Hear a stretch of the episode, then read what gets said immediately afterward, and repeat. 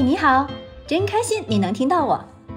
我们是一对爱自驾旅行的八零后夫妻，一个呢喜欢拍照，一个呢喜欢写文，一个痴迷开车自驾，一个永远愿意陪着他到处疯。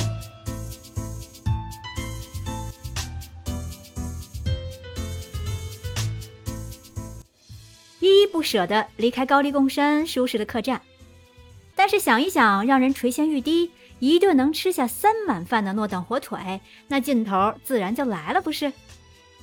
没点目的，哪能有动力？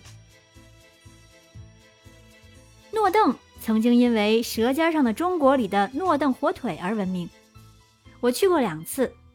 往前翻翻时间表，第一次居然是二零一二年。我的妈呀！转眼九年了。那个时候的诺邓还是个鲜有人知道的地方，是个没有被开发的宝藏古村儿。别问我是怎么知道的，我不会告诉你是因为经常看美食和旅行纪录片的原因。直到真的到了那里，我对自己说：“来对了，您嘞。”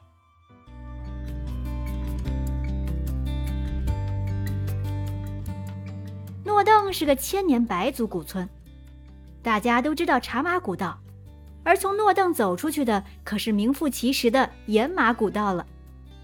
诺邓的火腿好吃，除了工艺，更重要的是腌火腿所用的盐，也是出自诺邓，家家户户自己古法制盐，做成一个圆柱体的小饽饽，就像咱们小时候玩土用的那种工具抠出来的饽饽。我是北方人，不知道南方朋友能不能听得懂，有没有想象出那个画面感呢？每家的门口都有晒着的盐块饽饽，今年第二次再去的时候，已经被制作成了真空包装进行售卖。两次到诺邓的感觉不太一样，第一次更加原始，只有几家数得过来的客栈；第二次再去，客栈、酒吧多了一些。文艺气息更加明显，但相同的是，想要深入村子，不管男女老少，腿脚好坏，都需要脚踩十一路，徒步攀爬，全程土石台阶。公公的腿脚不太好，在我们全程的搀扶和鼓励下，他成功的也爬到了今晚的落脚点。这也是我上次来住过的客栈。九年的时间，客栈有了一些改造。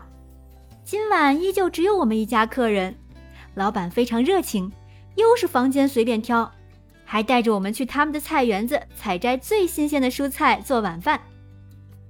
稍微休息了一会儿，我们随便沿着村里的小路溜达，条条大路通罗马，总之不会走丢。随着沿路时不时有食草动物留下的粪香，但这就是记忆里想象中的乡村必不可少的味道。走走停停拍拍，古旧的土坯房舍，整齐的劈柴垛，酣睡的狗狗，横行霸道的大公鸡，不断上上下下驮着沉重货物的骡子和羞涩的孩子，没有遍布山间的电线，一切似乎都是一千年前的模样。村子里有很多古迹保留至今，我翻出了九年前写的游记。里边有一张当时帮村子里的少年拍的一张照片，拿给客栈老板看，是不是认识？他看着照片咧开嘴大笑，说：“这个少年已经离开去城里上大学了。”九年啊，少年已经长大，而我这趟故地重游更像是回到了远方的小家，不断跟胖叔兴奋地说着这里原来的样子，好像我就是这里的主人。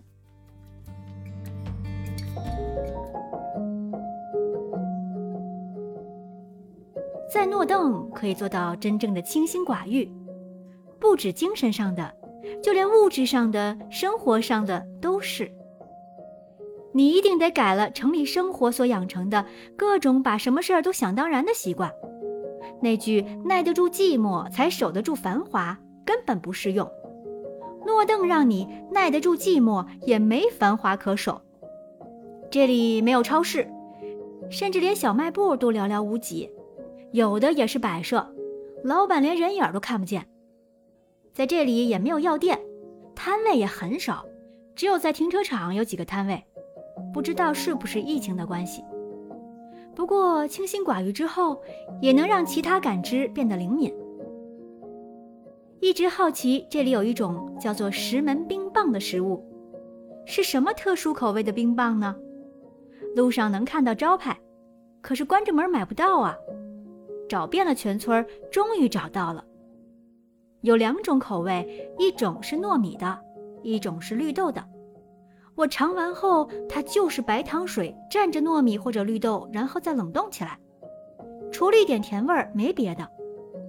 和北京进口超市里各种口味的冰棍比起来，确实在这小村落里流传下来的平淡生活中，这一丝丝微不足道的小甜蜜就这么让人容易满足了。外面的世界固然很精彩，但村里人祖祖辈辈生活在这里，却并没有感到无奈。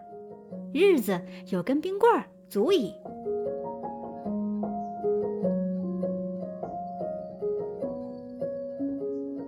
傍晚正躺在床上整理视频，突然觉得有些发晕，伴随着床的小幅震动。作为北京人，对于地震的感受还要源于十多年前的汶川。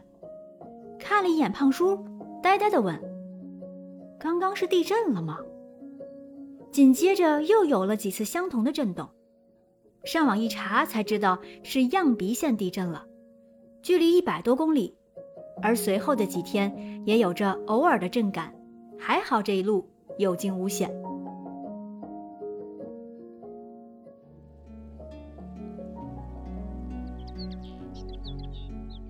第二天清晨，没有拥挤的地铁，没有茶水间的八卦，没有急匆匆的早会。只有打开窗户后的鸟叫虫鸣，宁静的恍如隔世。而离开诺邓的日子是另外一种恍如隔世。说隐居似乎有点夸张了，毕竟诺邓并不荒凉。但我也好奇，一个飞速发展的时代，还会有人纹丝不动地守着自己的生活。不能说他们对金钱没有欲望，但起码可以说没有那么强烈的欲望。有就拿着，没有我也不费那个劲儿。他们的日子有酒有肉，蔬菜鲜嫩的能掐出水来，纯天然干净的过过水儿，直接就能下锅炒菜了。连家里的猫猫狗狗都能吃到外面人花高价才能吃到的火腿。他们的日子没有剧本杀，没有沉浸式舞台剧，没有 VR，没有电影院，日出而作，日落而息。就静静地守着和享受着这份宁静的美好。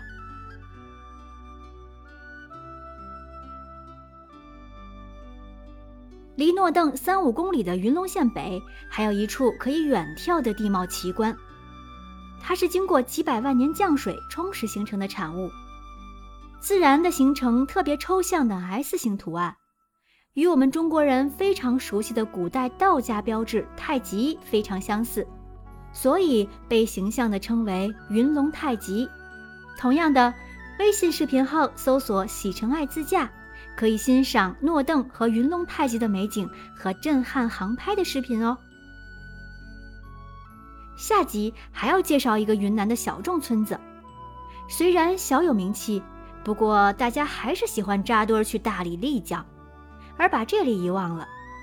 而这偏偏是我所喜欢的，也希望你们能来。各位小伙伴，下集见。